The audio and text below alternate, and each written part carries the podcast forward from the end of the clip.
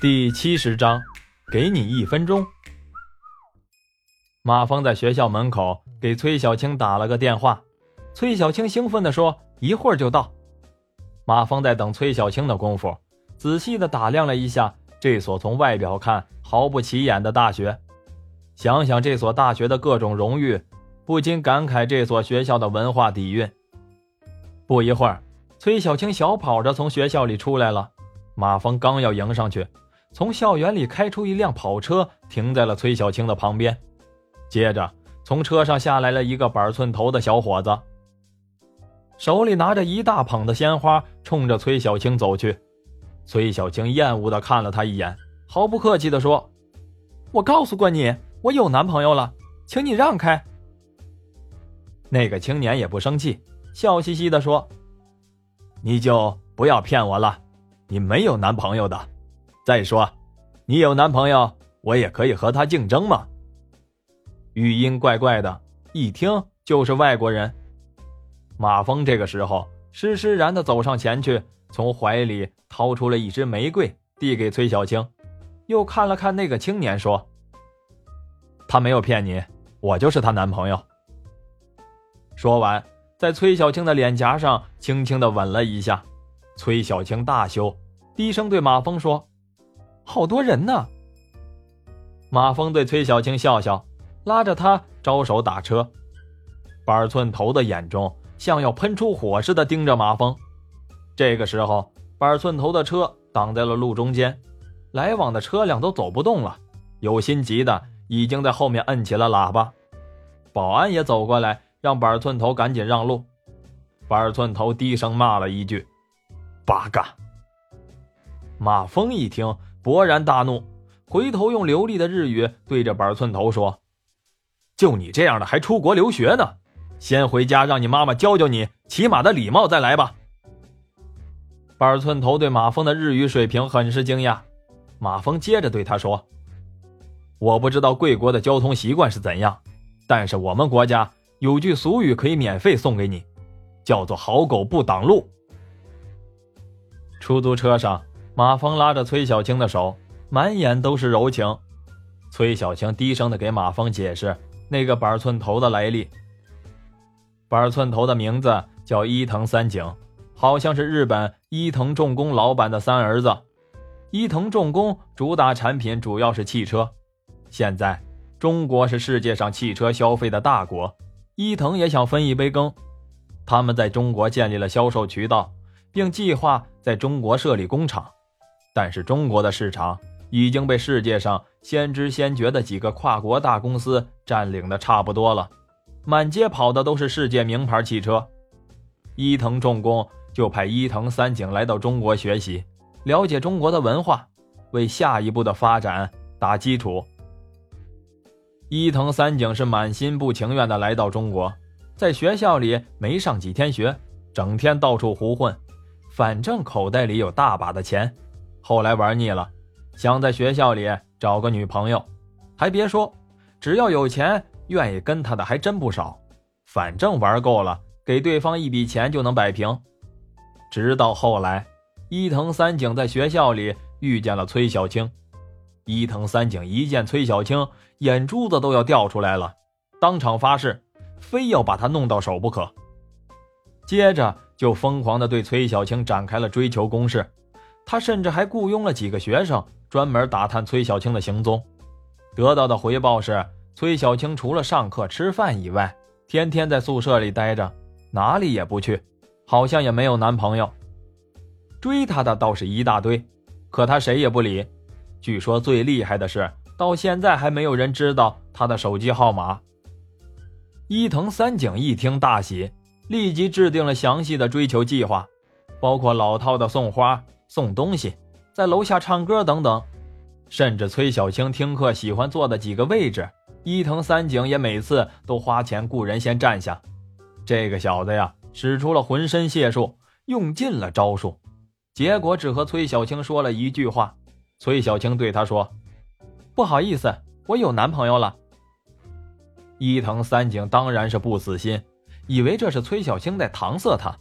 很多人都觉得，越是得不到的。越是最好的，况且崔小青本来就是最好的，也就是这样，伊藤三井更加喜欢崔小青了。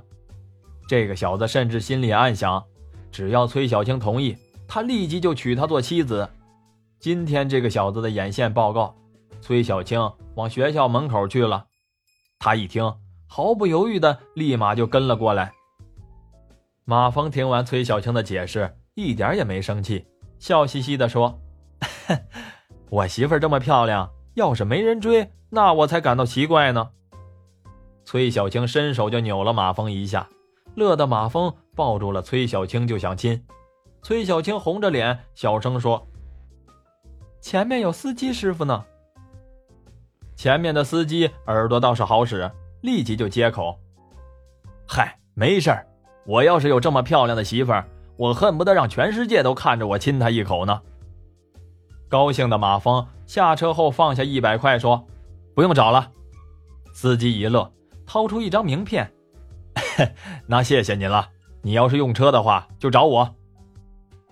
马峰找的是另一家酒店，他可不想于娟子这个灯泡在自己的眼前老晃悠。两人来到了餐厅，要了不少菜，可是，一顿饭马峰根本就没吃几口，光盯着崔小青看了，害得崔小青也没吃多少。崔小青问他：“看够了吗？”“没有，要不？”你跟我回 Z 市，让我天天看着你好吗？崔小青很为难，马峰赶紧岔开话题问他：“哎，你学的是什么呀？”经济管理，我爸爸的意思。你爸爸还是很有眼光的，知道我要弄一大摊子给你管，先让你学着。崔小青的脸色暗淡下来，想了想说：“其实文文姐和婷婷姐都很能干的。”你交给他们就行。什么你的我的？你说咱们的好吗？崔小青展颜一笑，轻轻的捶了马峰一下。马峰拉着崔小青的手来到开好的套间，一进房间，马峰就迫不及待的抱住崔小青，深深的吻了下去。崔小青闭上眼睛，抱住马峰，回应着。马峰正沉浸在这个深深的热吻之中，门铃。不合时宜的响了。马峰恼怒的打开房门，门外站着一个穿着职业套装的漂亮女人，女人后面还站着一个西装革履的男人。马峰看了看，不认识，疑惑的问：“你找谁？”女人给马峰行了一个标准的三十度鞠躬，请问您是马峰先生吗？马峰一愣：“你是日本人？”女人笑笑。露出标准的八颗牙，说：“不是的，我是中国人，请问您是马峰先生吗？”“我是，我是京泉集团公司的经理助理徐璐，我们经理想见你。”马峰心想：“你们经理想见我？你们经理是哪棵葱啊？你以为你们经理是国家主席呢？喊我一声，我就得乖乖的去啊？”马峰看了徐璐一眼：“不好意思，我不认识你们经理。”如果就是这件事儿，我就不奉陪了。说完，马峰就关上了门。可是又一琢磨，越想越不对。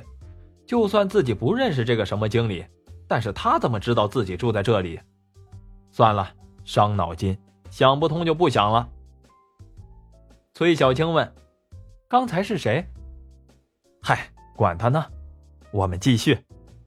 说完，按下了请勿打扰的按键。抱着崔小青放到了床上，崔小青使劲的推开马峰，马峰一愣，崔小青红着脸说：“人家，人家身上不方便。”马峰一乐，手也不敢乱动了，抱着崔小青躺在床上，崔小青把头放在马峰的胸前，感到很幸福。